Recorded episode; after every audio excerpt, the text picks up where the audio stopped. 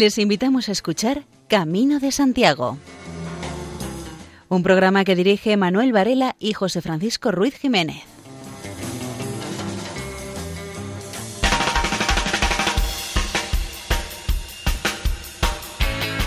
Muy buenas noches y bienvenidos una semana más a este programa de divulgación que intenta acercarnos un poco más a la realidad jacobea. Les saludan Manuel Antonio Varela, José Francisco Ruiz Jiménez en la dirección y en la locución la hermana Mónica Maldonado, Luis Miguel Gálvez Ameijide y María José López quien les habla.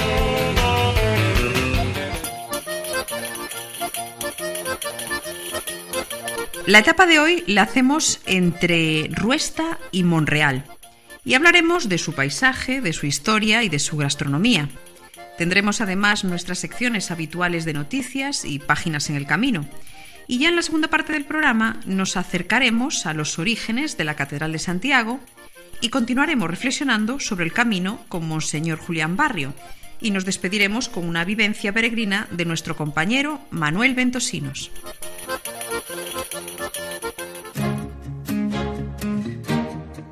etapa del camino francés desde Ruesta a Monreal. En la etapa de Ruesta a Sangüesa, y dejando atrás, como decíamos, el primer punto Ruesta, el peregrino llega a Undués de Lerda. Por un tramo de una antigua calzada se accede al último pueblo aragonés perteneciente a la comarca zaragozana de las Cinco Villas. De origen medieval, el caserío, con bellas casas señoriales, se organiza en torno a la iglesia parroquial de San Martín de Tours, construida en el siglo XVI. Alberga una pila bautismal del siglo XIII y un retablo renacentista.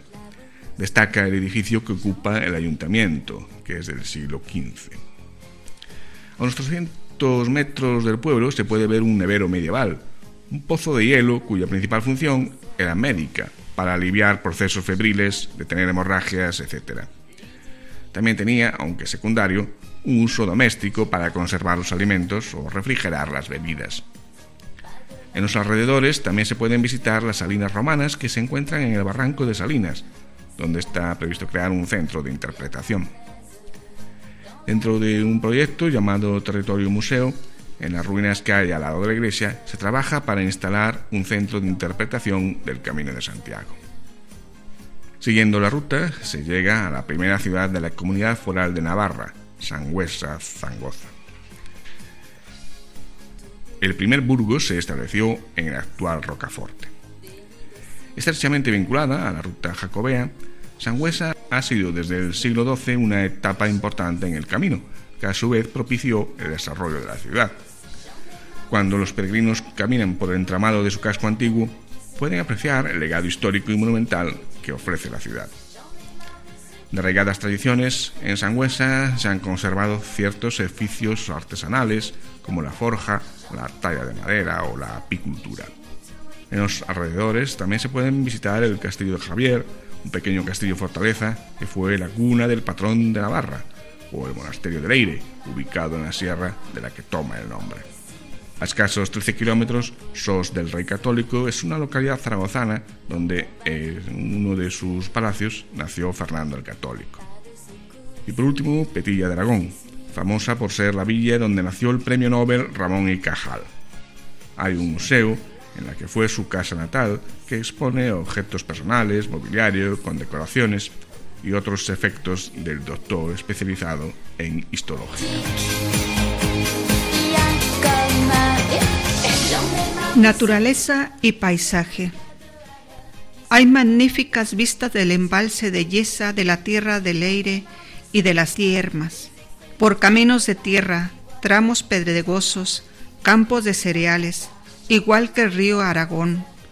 Los peregrinos dejan en Urdes de Lerda la tierra aragonesa para adentrarse en comunidad foral de Navarra, al llegar a Sangüesa, Sangosa la situación estratégica de la ciudad propicia el avistamiento de aves de paso como las garzas o las que sobrevuelan sus cielos como el águila real o los buitres leonados. En Sangüesa, la casa consistorial es un edificio conocido por la gente del pueblo como Las Arcadas.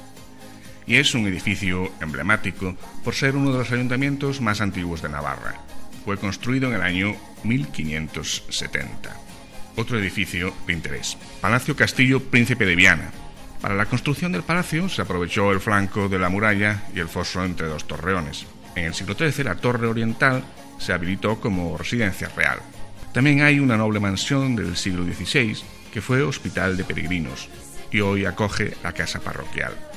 El puente sobre el río Aragón fue construido en el siglo XI como paso de Navarra hacia Aragón y tuvo siete arcos. En el año 1892 se derribaron tres de sus arcos centrales y fueron sustituidos por el actual puente metálico. El Palacio Valle Santoro es sede de la Casa de Cultura. En el proceso de restauración se conservó el valor artístico histórico de este palacio, haciendo de él un espacio funcional para albergar actos culturales. La iglesia de Santiago es de construcción románica y gótica, de los siglos XII-XIII. Tiene una imagen de Santiago peregrino, realizada en piedra en estilo gótico, y fue encontrada enterrada en una de las capillas devocionales de la iglesia en el año 1964. La iglesia de San Salvador es de estilo gótico y fue construida en el siglo XIII. En su fachada se representa el juicio final. Y por último, mencionar la iglesia románica de Santa María la Real, construida a finales del siglo XII, es la verdadera joya de Sangüesa. Famosa por su portada en forma de retablo de piedra, para su realización participaron dos talleres, el de Leogadorius para la parte inferior y el de San Juan de la Peña para la superior. Fue declarada Monumento Nacional. Entre las tradiciones y festejos de Sangüesa podría recomendarse la Jornada de las Pochas, entre todos los festejos destaca la representación del Auto de Peregrinos de Pedro Sola. Un auto es una composición dramática breve que suele tener un contenido religioso. La obra, escrita en romance y en versos octosílabos, se divide en tres partes. La ruta de las estrellas, nocturna, la ruta de los puentes y la ruta de los soles. Narra el viaje de tres peregrinos, Roque Amador, Sigfrido y Leodegarios de Sangüesa a Santiago. La obra rinde homenaje al Camino de Santiago y a la figura del peregrino. Nuestro compañero Luis Miguel Galvez Ameijide nos presenta la rica gastronomía de la zona, sus pucheros y un variado elenco de productos artesanales y dulces. Quinta etapa, de Ruesta a Sangüesa a Zangoza. Cuando los peregrinos llegan a Sangüesa, tiene la posibilidad de degustar un auténtico puchero a base de pochas cultivadas en la zona, una variedad de alubia blanca que se consume antes de que madure. Por ese motivo, a diferencia de otras legumbres, necesita poco tiempo de cocción y posee una textura y es especialmente mantecosa. Entre los pueblos en los que se produce esta joya de la huerta navarra destaca Sangüesa. De hecho, el producto hortícola y gastronómico que más importancia ha tenido en la vida, la historia y la economía de Sangüesa es la pocha. Desde 2012, el Ayuntamiento de Sangüesa Zangoza organiza un Elogio de la Pocha de Sangüesa. Consiste en un programa de actividades pensadas para que vecinos y visitantes puedan tocar, oír cosas sobre las pochas, ver cómo se pueden preparar y, claro está, consumir el producto. Los peregrinos también pueden degustar una suculenta variedad de productos artesanales y dulces. En apicultura, con la elaboración de diferentes tipos de miel, de tomillo, romero o espliego, y en repostería, dos pastelerías tradicionales de Sangüesa hacen posible que rememoremos gustos de la infancia. Pastas de manteca y de almendra, mazapanes, glorias, tortas medievales, chandríos o barbos de hojaldre. En Sangüesa hay muchas tiendas locales dedicadas a la producción propia de todo tipo de recuerdos del Camino de Santiago. Para recordar el sabor de la tierra, podemos hacernos con vino tinto de Uñesa o con algunas delicias como el turrón de la región, la torta de chanchigurri. Esta es una torta dulce que históricamente se preparaba en la época de matanza del cerdo a base del chicharrón del animal. San Martín era la época de la matanza del cerdo, que se había criado en muchas de las casas de la localidad. Un gran acontecimiento que reunía a toda la familia y a vecinos. Sacrificaban el animal y elaboraban un sinfín de productos. Ha sido durante décadas, más de un siglo, un dulce tradicional muy consumido en la sociedad navarra, pero fue a partir del año 2013, cuando se popularizó muchísimo en toda España, gracias al libro El guardián invisible, de la escritora Dolores Redondo. Su protagonista, Amaya Salazar, la consumía diariamente, acompañando su café matutino. No en vano, se trata de una creación repostera que se encuentra ligada a la cultura navarra y a la matanza, ya que uno de sus ingredientes por antonomasia es el chicharrón del cerdo. Después de derretida la manteca de cerdo, se freía a fuego lento en su propia grasa y se unían a una masa de pan para después endulzarlo con canela, azúcar y finalmente hornearlo durante unos minutos. Una creación repostera de gran sabor y carácter que por su ingrediente estrella, como es el chicharrón, tiene muchas calorías. Además, son multitud las formas que se puede tomar la torta rectangular, redonda, cuadrada, de ahí que cada pastelería la oferte con su gramaje particular, así como por unidades o en cajas. Incluso hay quien la ofrece sobre barquillo. Por si esto fuera poco, otros añaden nuevos ingredientes, tales como las nueces. La elaboración de la torta de chanchigorri es muy sencilla y se puede realizar a la perfección en casa. Primeramente, hay que batir los huevos y picar los chicharrones en trozos pequeñitos. Seguidamente, se mezclan los huevos en un bol con la manteca y el azúcar. Más tarde se une todo con la harina, canela y la levadura. Ese será el momento de amasarlo todo, hasta que quede una masa compacta se deja unos 5 minutos en reposo para después extenderla con un rodillo hasta que tenga un centímetro o menos de espesor. Finalmente se trocea como uno desee. Se puede incluso espolvorearlo con azúcar y finalmente se hornean, tapados con papel de aluminio, durante varios minutos, de entre 12 y 30 minutos aproximadamente. A falta de pan, buenas son tortas, reza el viejo refrán, debido a que antaño las tortas aguantaban muchos más días, pero eran más baratas y ni eran tan sabrosas ni estaban recién hechas como el pan. Ahora, tras conocer la torta de chanchigorri, seguro que más de uno preferirá por mucho esta suculenta y característica torta de Navarra. La información sobre la torta fue elaborada por Aitor Azurki en Gastronosfera. Escuchamos a continuación el primer trabajo del grupo Keltiar, titulado Keltiar Aldea. Keltiar es un grupo que fusiona diferentes estilos, pero con un denominador común, el folk.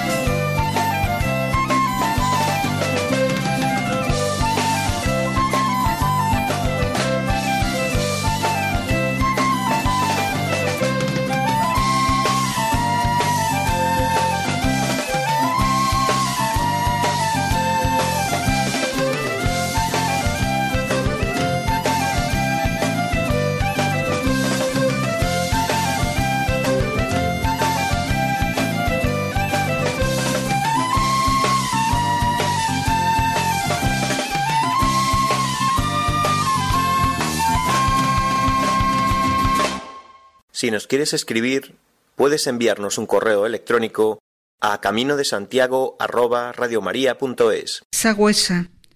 Cruzando el cauce del tranquilo río Aragón, la etapa a su final ya llega. Ante la vista surge la gran villa medieval, rica en arte, de Sagüesa. En su iglesia al viajero se le ofrece una bella portada, casi inédita, en todo el recorrido del camino. Y en su fachada sur se nos presenta un gran tapiz de abigarrada serie de imágenes simbólicas en piedra, estatuas que son típicas columnas plaqueando la entrada. Representa una muy singular al desgraciado Judas, en posición de ahorcado. Hay otra iglesia dedicada a Santiago, con su imagen ya gótica. A sus pies postrados rezan dos peregrinos, ni tampoco falta un templo al Salvador de singular belleza, ni el palacio real de estilo gótico, que da a la villa un tinte de realeza. Luis Gago Fernández. En la etapa que va de Sangüesa a Monreal, eh, empezamos por un pequeño pueblo llamado Rocaforte, que se llamó antiguamente Sangüesa la Vieja. Fue el núcleo primitivo de la actual Sangüesa. Está enclavado sobre un cerro rocoso y fue un importante bastión defensivo del Reino de Navarra durante los siglos X y XI. Durante mucho tiempo, la fuente de San Francisco proporcionó agua potable a la gente del pueblo y sirvió también de lavadero. Después de un periodo en desuso, los habitantes de Rocaforte rehabilitaron la zona, convirtiéndola en una perfecta área de descanso, para que los peregrinos hagan un alto en el camino bajo la sombra de los árboles. A la derecha del camino se encuentra el oratorio de San Bartolomé, el primer convento franciscano fundado en España por San Francisco de Asís en su peregrinación hacia Compostela. Y siguiendo la ruta se llega a Izco, al lado del frontón, los vecinos de esta pequeña villa acondicionaron un espacio que funciona como albergue para peregrinos. Hay ocupación humana desde la prehistoria, y en el lugar se puede ver la iglesia de San Martín, del siglo XIII. La siguiente localidad por la que pasa el peregrino es Avenzano. Su iglesia parroquial, dedicada a San Pedro Apóstol, es de origen medieval del siglo XIII. Cerca de este lugar está un yacimiento al aire libre del período calcolítico bronce. Más adelante se continúa por Salinas de Ibargoiti, cuyo nombre se debe a los pozos de sal, que fueron la principal fuente de ingresos de la localidad. Un pequeño puente medieval de un solo ojo, o sea, de un solo arco, permite salvar el río a la entrada del pueblo. Los peregrinos pueden beber agua, como lo han hecho los vecinos de la localidad durante siglos, en una pequeña fuente de arroyo que está cerca del puente. La parte antigua del pueblo se dispone a ambos lados de la calle principal, que corresponde a la ruta jacobea. A ella se abren las fachadas de las casas con grandes portadas de sillares, ventanas geminadas, escudos inscripciones de los siglos XVI a XIX. La iglesia de San Miguel Arcángel es un amplio templo gótico levantado en la etapa de prosperidad de la villa en el siglo XIV. Como en muchas iglesias navarras, se añadió la sacristía y se hicieron diversas reformas para adaptarla a los decretos de la Contrarreforma. Tiene un retablo plateresco. Los caballeros de San Juan de Jerusalén, nacidos en el marco de las cruzadas para defender a los peregrinos y a los enfermos, tuvieron un centro hospitalario en Salinas en el siglo XIII. Finalmente, el peregrino llega a Monreal. En euskera, lengua oficial de la Comunidad Foral de Navarra, se llama Elo. Salvando un puente gótico de dos arcos sobre el río Erorz, se entra a esta pequeña villa, que contó con judería, con privilegios reales y con un castillo en lo alto del cerro que domina el pueblo tuvo cierta relevancia en la Edad Media. Contó con una ceca para la acuñación de moneda del rey de Navarra. Su núcleo urbano se organiza en torno a una larga calle, como muchos de los burgos de peregrinación en esa época. Las calles adoquinadas conservan la traza medieval e invitan al peregrino a perderse por el casco antiguo, que atesora una gran belleza. Algunas casas con escudos muestran su origen noble. Y escuchamos ahora a nuestra compañera, la hermana Mónica Maldonado, que nos guía hoy por el ascenso hasta Rocaforte, las sierras de Aibar y Salazones, y nos descubre una rica fauna de esta tierra de Navarra. Naturaleza y paisaje. En esta etapa nuestros peregrinos van a tener que afrontar en el primer momento duros repechos en ascensos hasta Rocanforte. Más adelante pasarán entre las sierras de Aibar y la de Salazones, coronada por molinos de viento. En las zonas de monte, tanto los pinos de repoblación como los silvestres, así como los robles y las hayas, serán sus compañeros de ruta. En el valle les hará compañía las parcelas de viña y cultivo de cereal. En cuanto a la fauna, se puede encontrar jabalíes, corzos o ver el vuelo de aves rapaces y buitres. En la foz de Lumier se puede ver el buitre leonado, la mayor de las aves voladoras de la península ibérica, salvo Galicia y Asturias. Llegan a pesar ocho kilos. En Navarra hay unas tres mil parejas de esta especie y están catalogadas como de interés especial. Otras especies se pueden ver desde la foz con el buitre común, el alimoche, el quebrantahuesos y el cuervo. Por senderos y pistas se pasa por alguna chopera que desde Avisano vienen marcando por la visión de la impresionante montaña de la Higa. En salidas de Ibargoite podrán a prueba su equilibrio al cruzar el río Elors sin la ayuda de ningún puente para llegar a los pies de la Higa, donde está Monreal. La Higa es una montaña de forma triangular y se considera una de las más emblemáticas de Navarra, un mirador privilegiado. Y en Monreal nos encontramos con el puente medieval situado a la entrada del pueblo. Es una construcción gótica que ha visto pasar a muchos peregrinos dirigiéndose a Santiago.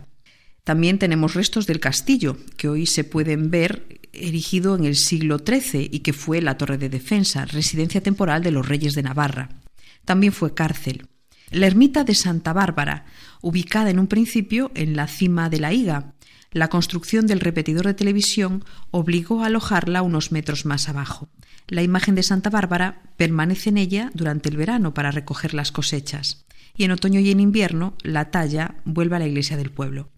También nos encontramos con la iglesia de la Natividad, una de las dos parroquias que tuvo Monreal en la Edad Media.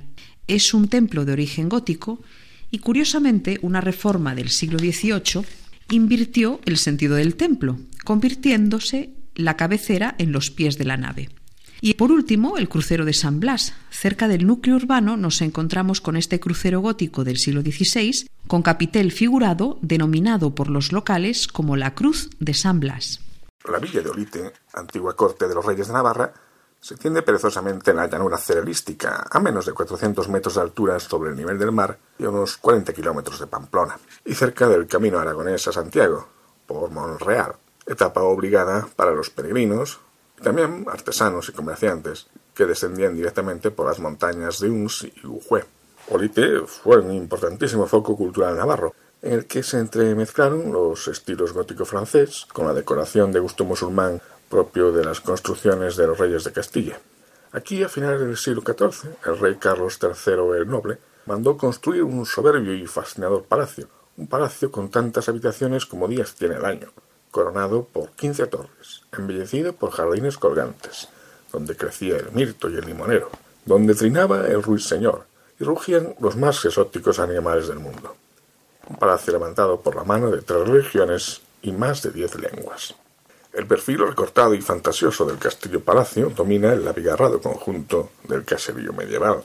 Olite es ciudad vetusta, de ruas angostas y llenas de carácter, con oscuros caserones ocres y grises, provistos de llamativos aleros y barrocos escudos grabados en la piedra, puertas en las murallas, escondidas plazuelas donde murmura el agua de una fuente, antiquísimas iglesias, como la de San Pedro, que por cierto tiene un chapitel extraño, puntiagudo. También tiene claustro y resulta curiosa la belleza de sus estilos entremezclados. Hay restos de la ciclópea muralla romana, enormes rompecabezas de piedra, junto a las casas que rodean el antiguo camino de Ronda. Olite aparece en los textos más antiguos con el nombre de Oligitum, que debe provenir de la raíz romana olivetum, el olivar, pues hay constancia de que buena parte de las tierras laborables se dedicaron a este cultivo. Hoy dominan los cereales, verdes y tiernos hasta comienzos de julio, que secan en un par de días cuando el viento solano se abate sobre la población, convirtiéndola en un horno, cuando la atmósfera se hace asfixiante y nadie puede dormir por las noches, cuando los vecinos, sentados en las calles, tomando refrescos, charlando, esperando las horas de la amanecida para que las máquinas entren en los sembrados y cosechen un trigo dorado, casi blanquecino, que en un par de días ha perdido su tierna flexibilidad y se ha vuelto duro y quebradizo como el vidrio. En las mañanas de otoño, en las mañanas de otoño y primavera, la luz no es tan violenta. El cielo ha dejado de espejear como la mica, y es posible encontrar la histórica corte de Navarra envuelta en una niebla algodonosa, que da al perfil de un castillo una apariencia irreal, recortándose la silueta interminable de sus torres el perezoso resplandor de la alborada. El clima es duro, con grandes fríos en invierno y grandes calores en julio, lo que hace un poco difícil imaginar la benignidad de la atmósfera en toda la estación del año, de la que hablan algunos cronistas medievales. Es cierto que en aquellos tiempos había en las proximidades de Olite bosques de roble, de quejigo y monte bajo, intrincados cazaderos reales, donde abundaba el jabalí y el corzo, y extendidas lagunas que acogían las bandadas de grullas, patos, garzas y cercetas en sus emigraciones. El conjunto presentaba un panorama bastante más verde y húmedo y húmedo que el que ahora contemplamos. Nuestro compañero Luis Miguel Galvez Ameijide nos descubrirá uno de los productos más típicos de esta tierra, el queso y diazábal. Sexta etapa, de Sangüesa a Zangoza a Monreal. Variedad y calidad son dos de las características de la gastronomía navarra. En esta etapa se sugiere a los peregrinos que prueben el revuelto de setas, un plato sencillo y ligero que seguro les agradará. Por si se animan a probar quesos, se aconseja el roncal y el idiazábal, dos quesos con denominación de origen muy famosos en Navarra. En 1981 nació la primera denominación de origen de quesos de España, la de Roncal, uno de los quesos con mayor personalidad de Navarra. Elaborado con leche cruda de oveja, el queso de Roncal es un producto natural obtenido a base del ordeño de ovejas, principalmente de raza lacha, que se alimentan de los frescos pastos del valle. Su corteza es dura, gruesa y grasa. Con una maduración mínima de cuatro meses contados a partir del salado, posee un aroma y sabor característicos, levemente picante. El queso idiazábal es propio de distintas zonas de Navarra y País Vasco, donde pastoras y pastores han criado a las ovejas lacha y carranzana, razas autóctonas con cuya leche cruda se elabora este apreciado queso, y han mimado su elaboración sin apenas variaciones a lo largo de los siglos. De corteza dura y lisa, de color amarillo pálido o pardo oscuro en el caso de los quesos ahumados, tiene una maduración mínima de 60 días. Están ustedes en la sintonía de Radio María.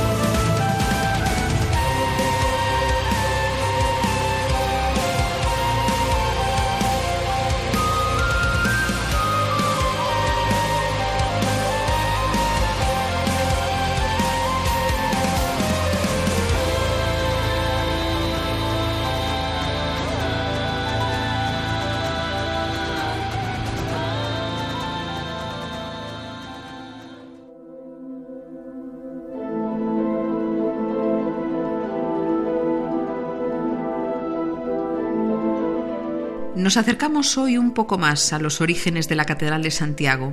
Era el año 1100 cuando Gelmírez es nombrado arzobispo de Santiago, convirtiéndose en el gran impulsor de las obras de la catedral, que se termina bajo su arzobispado, durante el que también se obtiene del Papa Calixto II el privilegio de celebrar Año Santo Jacobeo cuando el 25 de julio coincida en domingo. Nos lo cuenta Peridis.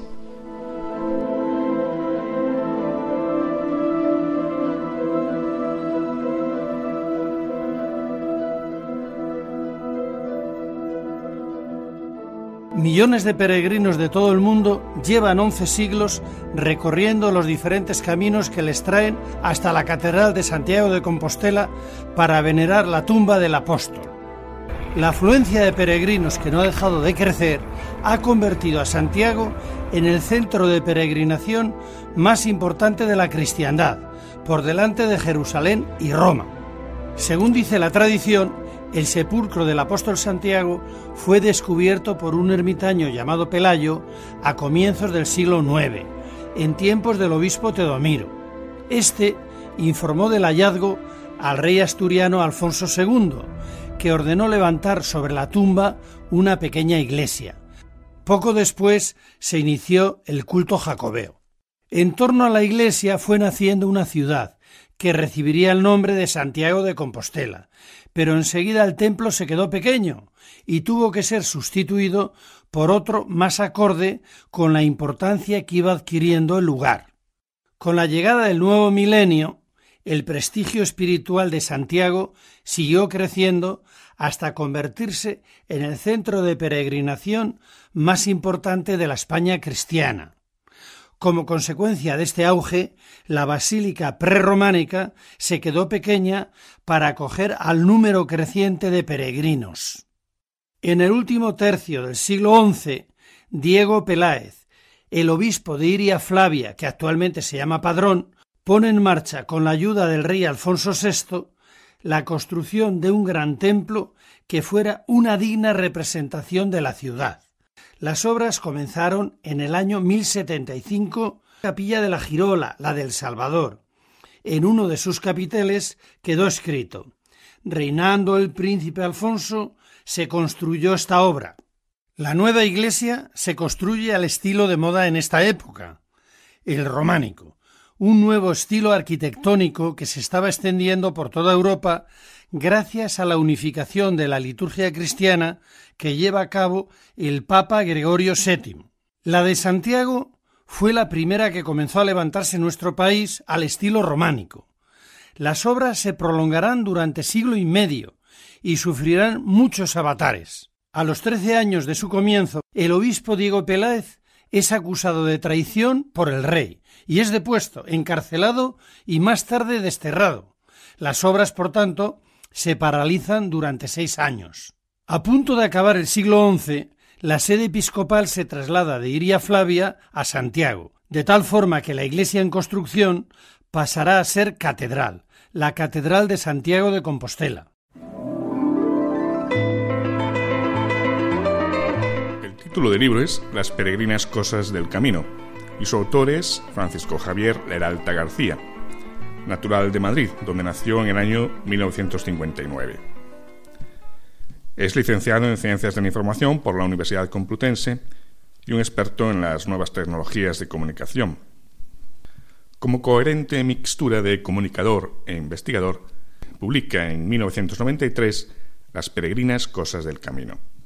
No es este el caso de un peregrino que recorra a pie o un automóvil o acémila o como quiera que sea los senderos jacobeos, sino de un curioso historiador que recaba los detalles más pintorescos de cada lugar, siendo que el libro bien pudiera haberse escrito sin dejar la casa propia y sin haber dado un paso por los caminos de Santiago. Pero sea lo que fuese, el escritor atraviesa real o virtualmente pagos y montes, páramos y llanuras, para explicar entre el rigor y el desenfado aquello que es llamativo e incluso esencial en cada lugar. Son pinceladas histórico-legendarias, sucintos flecos, que definen los pueblos y ciudades jacobeas. Por citar algunos ejemplos, se traen a colación los siguientes. En Aragón, el libro cuenta la historia del ferrocarril de Canfranc, con toda clase de detalles. Al final el proyecto duró solo entre 1928 y 1970. Y dice el autor que los franceses alegaron como pretexto para cerrar las vías que las naranjas de España se congelaban a su paso pirenaico y no llegaban en las mejores condiciones al país vecino. Otro caso es el del cáliz o copa del que Jesús bebió en la última cena y luego empleado por José de Arimatea para recoger la sangre derramada de Cristo en la cruz. Nos cuenta el viaje interminable del susodicho cáliz, que primero estuvo en el monasterio de Leire, luego pasó 300 años en el de San Juan de la Peña y más adelante en Zaragoza. Cuando menciona a Carlomagno, relata la leyenda de Roldán y los doce pares, que muere sonando el olifante a los cuatro vientos y abriendo con su espada Durandart la roca de Pedernal como si de un melón se tratase. Recuerda el milagro de la Virgen de Rocamador, que salva de las aguas a una infanta navarra, arrojada allí por pérfidos personajes. También el misterio de Óbanos, que cuenta el terrible fratricidio de Guillén contra su hermana Felicia, a la que decapita. Y si de La Rioja se trata, muchos son los artículos, sobre todo los relacionados con el vino, en este punto el libro es un verdadero tratado de enología. La poda y la vendimia, la fermentación y la consecución del sabor y del mejor grado hacen las delicias del buen bebedor. Como sabio consejo popular, es bueno que después de parir las vacas se les dé como medicina un litro de vino o que el arrope caliente, que es el mosto cocido, es el mejor remedio para los catarros. Se viene también a decir que el voto de Santiago, posterior a la dudosa batalla de Clavijo, donde por primera vez aparece Santiago degollando cabezas moras con verdadero frenesí, queda instaurado como un tributo anual que los habitantes de Galicia, León y Castilla deben pagar de por vida a los canónigos de Santiago de Compostela, costumbre que deroga las Cortes de Cádiz de 1812 y vuelve a implantar el régimen de Franco. Ya en Castilla, Isabel la Católica visita la iglesia de San Juan de Ortega en el año 1477, para tener descendencia, pues el santo tenía la fama de hacer fecundas a las mujeres y, se supone, a los hombres, aunque para entonces no eran ellos los responsables de la esterilidad familiar. En Alcázar de Sirga, Palencia, a cuatro kilómetros de Carrión, un ahorcado acusado de robar una piedra de sillería es salvado por la Virgen colocando a sus pies la piedra falsamente robada. También el lector se entera de que el Palacio de los Botines en León obra modernista de Antonio Gaudí, es en realidad Palacio de Botinás, pues uno de los propietarios se llamaba Hans Botinás. Se cuenta también que el poeta Gerardo Diego visitó en cierta ocasión el Palacio Episcopal de Astorga y que, perdido en él, alguien le preguntó qué buscaba y respondió que no encontraba el sepulcro de Blancanieves. Por último, dentro de los límites de Galicia, el lector de Las peregrinas cosas del camino se entera de la guerra de los irmandiños en Sarria, hermandad popular que lucha contra los desafueros y caprichos de la nobleza gallega. Por supuesto, vencedores al inicio, son pasados por las armas y destruidos finalmente. O en Vilar de Donas, cerca de Palas de Rey, los caballeros de la Orden de Santiago dejaban bien guardadas a sus mujeres para visitarlas en cuanto dejaban sus asuntos de policía y de los caminos. Y por fin, en Santiago, se acumulan los decires y entuertos. Poco se conoce de la vida del maestro Mateo, artífice fabuloso del pórtico de la gloria. Acerca del Botafumeiro, ocurrió una ocasión que el descuelgue del Botafumeiro hizo que saliera despedido por la puerta de la plaza de Platerías, y allí fue a dar a una inocente castañera, que no esperaba la embestida de aquel Miura, y menos en un lugar santo.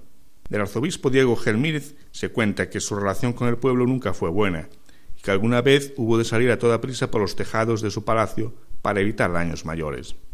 Es curiosa la historia de un frailecillo que con 17 años hizo el camino de Santiago y al término decidió pedir convento en el monasterio de los franciscanos. Al poco tiempo se descubrió que era una delicada mujer y pasó a las Clarisas de Pontevedra con el nombre de María de San Antonio. En fin, libro curioso este, el titulado Las peregrinas cosas del camino, de Francisco Javier Leralta García. Está plagado de historias y leyendas y milagros, contado con esmero y gracia, que aportan conocimientos interesantes al lector y que seguro no defraudará a nadie. Es una reseña de José Manuel Fanjul Díaz, en su libro Cronistas Contemporáneos del Camino de Santiago. Monseñor Julián Barrio nos confirma esta semana que el peregrino transita por un camino vivo. No se comienza a ser cristiano por una decisión épica o una gran idea, sino por un encuentro, una llamada. El camino despierta al peregrino a abrirse a la fuente de la luz, entregándose con entera libertad, porque la fe se madura en el riesgo, en la incertidumbre de la llamada de Dios. El peregrino transita por un camino vivo. No está imitando una costumbre popular. Tampoco le mueve un afán de perfección para él mismo, porque no se comienza a ser cristiano por una decisión ética o una gran idea, sino por el encuentro con un acontecimiento, con una persona que da un nuevo horizonte a la vida y con ello una orientación decisiva. Si se ha puesto en camino es porque antes ya presintió un encuentro, una llamada. Tú no me hubieras buscado si yo no te hubiera encontrado, confesaba San Agustín. Empieza caminando confiado, pero sin aún poder prever a dónde llegará. La fe enriquece y requiere renunciar a la posesión inmediata que parece ofrecer la misión. Es una invitación a abrirse a la fuente de la luz, respetando el misterio propio de un rostro que quiere revelarse. La fe es luz para la libertad, no es ningún atajo y no evita que el peregrino sea quien tenga que dar los pasos y recorrer el camino despierta su libertad y su conciencia, no la suplanta. Tampoco evita las dudas que surgen en todas las encrucijadas y llama a asumir, a pesar de sus contradicciones, la cruz que conlleva la realidad concreta. Eso sí, clavado en ella, no como un destino fatal ante el que resignarse, ni tampoco como un rictus de amargura ni a la fuerza, sino entregándose con valor y entera libertad, como lo hizo Jesús. Por eso la fe empuja a la aventura más arriesgada de la vida, hacerla fructificar allí donde está y en las condiciones dadas. No es la solución a las preguntas que el peregrino se hace, es la pregunta que Dios le hace a él. La fe nada tiene que ver con las seguridades que ofrecen los esquemas claros y distintos que sobrevuelan la complejidad de nuestra vida. La fe le adentra al peregrino en un camino que no ha trazado él. Abraham por la fe se puso en camino sin saber a dónde iba. La libertad no está en el peregrino, sino hacia adelante, en la llamada que Dios le ofrece la hace suya poniéndose en camino apoyado en la palabra hecha carne, Cristo. Uno deja de ser esclavo al abandonar la tierra de sus seguridades y correr el riesgo de perder el equilibrio como el niño que empieza a andar. La fe es una certeza que se madura en el riesgo, en la adversidad y en la incertidumbre del que sigue no su propia llamada, sino la voz de Dios. Vivencia peregrina de nuestro compañero Manuel Ventosinos. Nunca después de haber hecho muchos años el camino de las estrellas, me canso de ver cosas nuevas, de ver todas esas maravillas que el camino nos puede ofrecer. Pero no es todo lo que vemos ni lo que percibimos, sino el sentimiento que cada uno de nosotros podemos percibir al final del día. Cuando nos acostamos y nos encontramos solos, hacemos repaso de todo lo que nos ha acontecido durante la jornada, ver esas cosas maravillosas que Dios nos ha dado para mejorar en cada día de los que pasamos en el camino. Hay muchas cosas que nos parecen insignificantes, pero la persona que lo ha hecho puede que se haya pasado mucho tiempo para hacer eso que hoy nosotros podemos admirar. Nunca nos hemos parado a pensar que por el camino que hoy nosotros estamos recorriendo, con ciertas comodidades, los que lo hicieron antiguamente tenían sus dificultades por las que tuvieron que pasar. Incluso para muchos se tratados de locos por estar haciendo esas cosas. Las maravillas de la naturaleza, qué bonitas son, y nadie ha tenido que hacerlas, pues ellas solas nacen, crecen y se mueren. Nadie ha tenido que ayudarlas, nadie ha tenido que cuidarlas, ellas solas se cuidan. Quizás las únicas que debemos de ayudarnos somos las personas, pues nos necesitamos los unos a los otros. Necesitamos la ayuda de todos para poder recorrer todas esas maravillas que nos podemos encontrar, pues el menor obstáculo nos puede mandar para casa y no poder disfrutar de todas esas cosas tan perfectas que tenemos enfrente nuestra. Como estas rutas son milenarias, todas las civilizaciones que han pasado han querido dejar huella y nos han dejado lo mejor de lo que tenían y podían hacer. Por eso el legado es muy grande y en cada provincia podemos admirar muchas de esas maravillas que han llegado hasta nuestros días. Por eso todos los que pasamos y podemos admirar todas esas maravillas, debemos cuidarlas y hacer que los demás también las cuiden, pero debe quedar para que otras generaciones puedan disfrutarlas como nosotros. También las debemos dar a conocer a todo el mundo para que estos caminos, hay muchos de ellos patrimonio de la humanidad, sigan siendo sendas de paz y libertad entre los hombres de buena voluntad. Sabemos que poco podemos esperar de muchos de los que de verdad tendrían que luchar y buscar salidas para ellos. A estos solo les ocupan los medios de comunicación. Los resultados los podemos ver los que cada día hacemos el camino. Enrique Gómez de León nos comparte a continuación su experiencia de 40 días en el invierno de 2008 haciendo el camino. Reconoce que no es fácil describirla, porque no se trata de una experiencia única, sino que dentro de ellas hay muchas. Y se cuestiona además acerca del poder de ciertos lugares y sobre lo que nos ocurre cuando seguimos las huellas de otros. Voy a hablar de mi experiencia en el Camino de Santiago y lo haré leyendo unas páginas que escribí que intentaban recapitular la experiencia que yo había llevado a cabo saliendo desde mi casa en Tarragona y caminando en 40 días hasta Santiago en un invierno muy lluvioso y también muy lleno de nieve del año 2008. Voy a leer estas páginas y espero que sean de su agrado. Vamos a ello, pues. La vertiente experiencial del camino. No es cosa fácil de resolver la naturaleza de esta experiencia. Muchos son los peregrinos y las experiencias son muchas. Como así mismo son diversas las razones que originaron la peregrinación de cada cual. Parece necesario, al menos para cada peregrino en particular, intentar convertir la experiencia singular en una enseñanza que pueda ser descrita, compartida y no sólo inmediatamente vivida.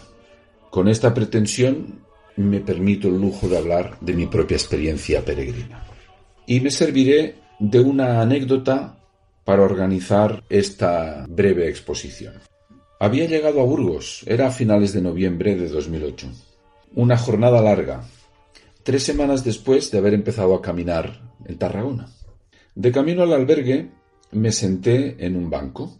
La tarde repentinamente serena tras una mañana incierta, invitaba a la contemplación apacible de los monumentos y del ajetreo de la ciudad.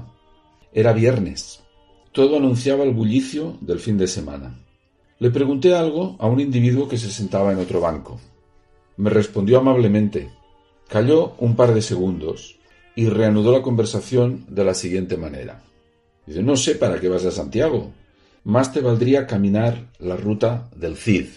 Se despidió con idéntica cortesía y se fue. No apreció el menor deseo de entablar una conversación. Tampoco yo me sentí impelido a responder. La parte de sus comentarios en que banalizaba el viaje a Santiago resbaló sobre mis oídos sin causar desperfectos. Sin embargo, me llamó mucho la atención su referencia positiva a la ruta del Cid. Esta declaración activó algo en mi cabeza.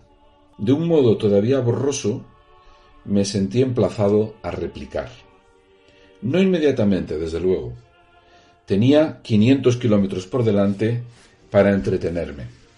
Graciosamente se me había propuesto una tarea más, recrear una conversación que sólo se insinuó. Rumié el asunto sin prisas.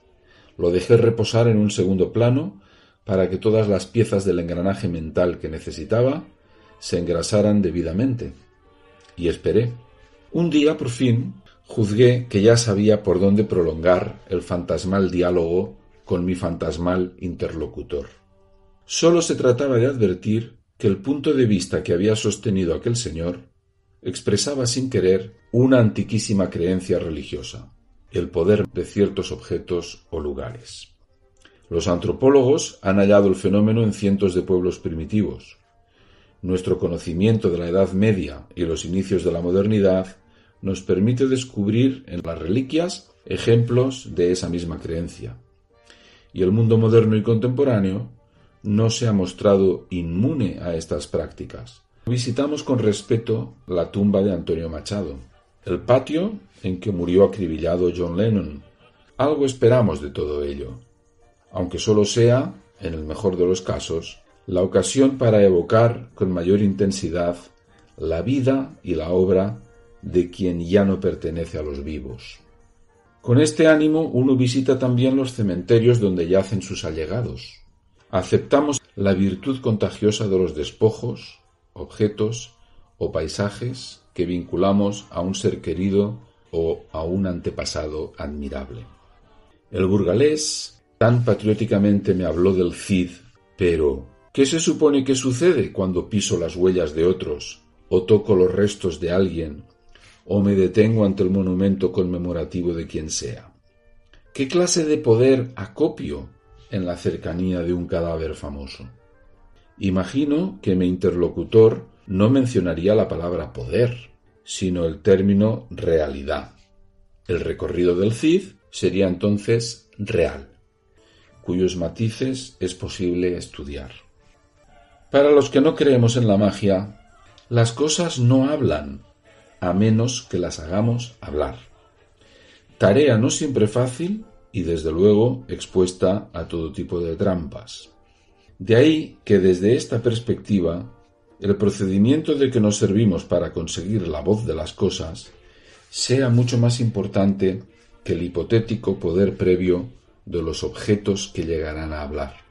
Espontáneamente sospechamos algo de todo esto cuando subrayamos la diferencia que hay entre llegar a Santiago en avión o llegar a pie, vivir la experiencia de caminar hacia un lugar que colmaremos con nuestro esfuerzo.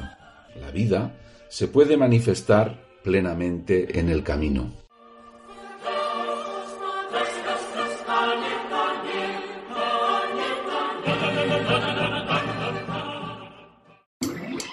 Come on,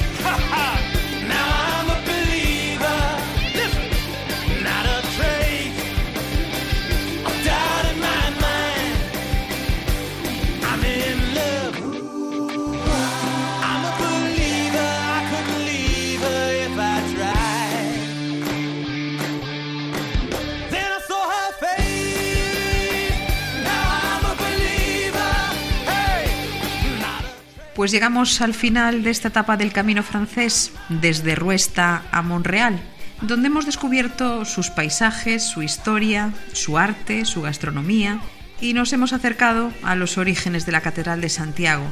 Y también hemos reflexionado sobre el lenguaje divino del camino con Monseñor Julián Barrio. Muchísimas gracias por acompañarnos una semana más en este peregrinaje a través de las ondas. Les emplazamos para dentro de dos semanas a esta misma hora. Hasta entonces, buenas noches y feliz andadura.